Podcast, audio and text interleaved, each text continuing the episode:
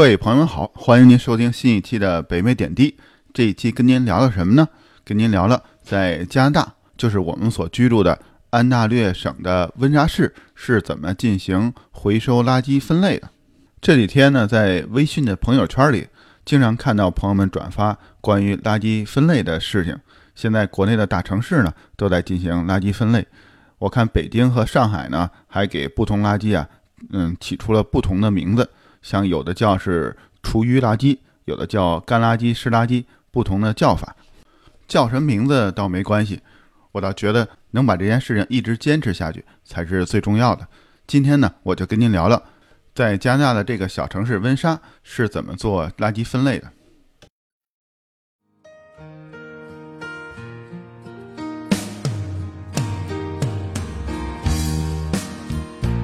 在加拿大和美国之间的边境小城，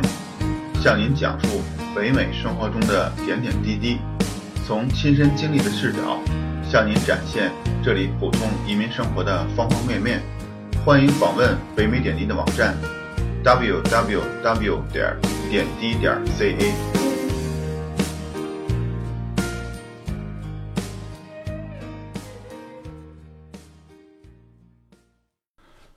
您看，我们到了加拿大，到了温莎之后呢，也搬过几次家。每次搬家呢，除了要搬家具啊，要装网络啊、电话这些事情呢，还有一件重要的事情，就是要知道这个垃圾公司呢是每周礼拜几呢上我们这里来收垃圾的。您看，我们现在住的区域呢，就是每周二的下午和每周三的下午，垃圾公司呢来收两次垃圾。周二的下午呢是来收生活垃圾。周三的下午呢，来收可回收垃圾，或者是树叶啊、树枝这种，这里呢叫 yard waste，咱们就管它叫庭院垃圾吧。每家的车库里啊，都会有一个非常大的带盖儿的垃圾桶，里边呢我们会放一个大的塑料袋，生活垃圾呢就倒在这里边。我每次倒完之后啊，要把那个袋子系好，尤其是夏天的时候，否则呢时间长了就有很大的味道。我一般呢是在周一的晚上。把这个垃圾桶呢推到路边儿，在周二下班回来的时候呢，这个垃圾桶里边的塑料袋呢已经被取走了。这时呢，我就会把这个放生活垃圾的大桶呢收回车库，再从车库里呢拿出放可回收垃圾的蓝桶和红桶。其中的红桶呢是放纸类的可回收垃圾，像报纸啊、书籍啊，还有纸质的包装品，像鞋盒子呀。呃，放衣服的盒子，包括您订披萨的时候放披萨的那种纸盒子，把它们呢都放在红桶里面。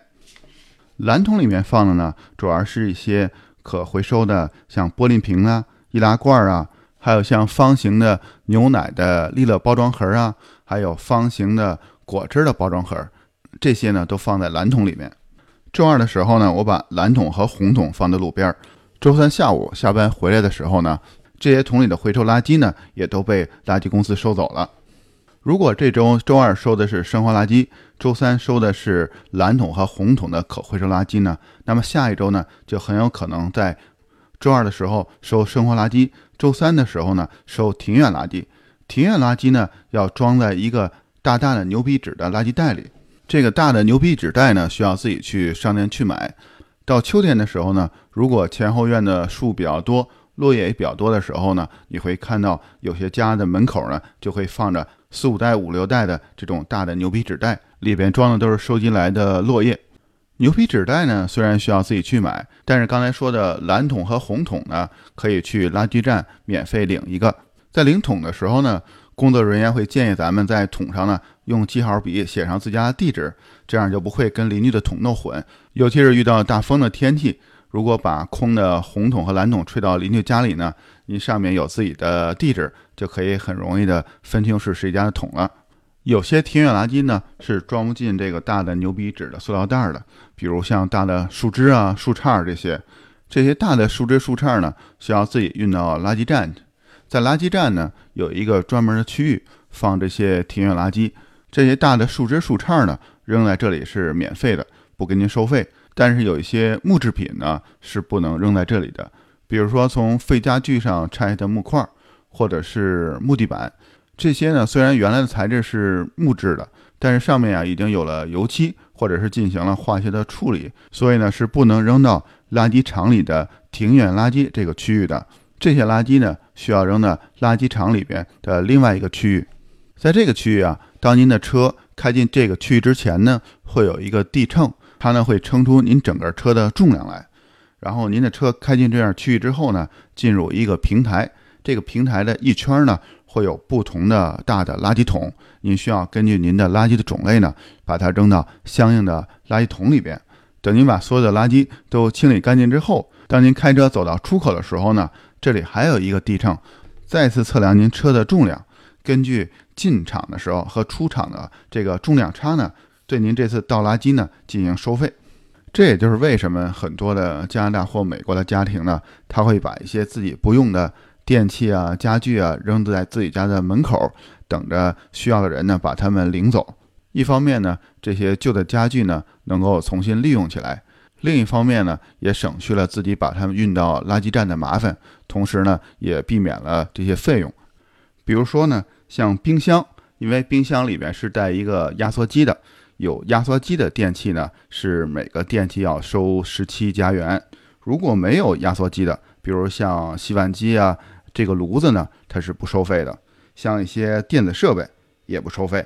然后像轮胎，如果每个家庭呢，每年可以扔掉八个轮胎，这些是免费的。但是，一旦超过八个轮胎，然后小汽车的轮胎呢是每一个收三加元，然后像皮卡，皮卡的轮胎呢要大一点，就会收四点五加元。像一些家里用的化学用品，比如我能想到的，像油漆啊、电池啊、呃废的机油啊，这些都是免费的，可以扔到垃圾收理站的。垃圾收理公司呢，每年会给每个家庭啊都发一个垃圾相关的日历。首先呢，垃圾公司会把他们负责的整个区域，比如说温莎市，再细分成小的区域，每个区域里边的居民呢拿到的日历是不一样的。因为垃圾公司的人员和车辆也是有限的，所以呢，比如举个例子，在周一的时候，他会去区域一去收集生活垃圾；在周二的时候呢，再去区域二收集生活垃圾。可回收垃圾呢也是这样。在周二的时候呢，去区域一去收集可回收垃圾；在周三的时候呢，再到区域二去收集可回收垃圾。所以呢，当咱们搬家到一个新的区域之后呢，一定要找到垃圾公司呢给这个区域所颁发的日历，根据日历上的日期呢，把自己家的垃圾呢放在路边。如果真是没有找到日历呢，也有办法。咱们就看呢，这条街上的其他邻居是什么时间把垃圾呢放在路边的？你跟着他一样做呢就好了。在这个日历上呢，不光有收垃圾的时间，还介绍了很多的关于收垃圾方面的规定和方法。比如像针头这种医疗的垃圾是不能扔在普通的生活垃圾里的，必须要把它拿到像咱们市里的这些卖药的药店，有专门的收集像针头这种。医疗废品的地方，除了药店呢，在这个手册上，这个日历的手册上呢，还有一个清单，列出了在本市里边哪些地方您可以找到收集针头的垃圾箱。您把针头呢带到这些地方，把它处理好。同时呢，在这个日历上还可以找到一些慈善机构的地址和电话，像小的家电啊，一些衣物啊，包括小的家具呢。您可以带到这些慈善机构，让这些物品呢能够再次发挥它们的作用。前面呢，我就是通过一个普通的加拿大居民的角度，跟您介绍在加拿大怎么回收垃圾的。我相信呢，加拿大的这套系统呢也不完美，还有很多可以提高的空间。在喜马拉雅上呢，我就听到徐静波老师讲了在日本怎么进行垃圾分类和回收的。日本的这套系统呢，就要比加拿大复杂很多。另外一方面呢，从一个普通人的角度来说呢，如果垃圾分类太复杂呢，会不会呢也变成生活的一部分负担？所以怎么掌握这个度，就成了政府和垃圾回收公司需要把握的一个很重要的问题。即使普通老百姓呢乐于进行垃圾分类和回收，同时呢又不至于给大家呢造成很大的负担。另外，我觉得更主要的一方面呢，还是怎么减少垃圾的产生。虽然我呢也不完全赞成像极简的生活，毕竟咱们需要大家去消费，才能使经济呢进一步的发展。同时呢，咱们也不希望过苦行僧的生活，一边努力的工作呢，一边也要享受生活。好了，这期呢就跟您聊到这儿了，主要跟您聊的就是加拿大的普通老百姓是怎么进行垃圾分类的。感谢您的收听，欢迎您点赞、转发和评论，咱们下期再聊。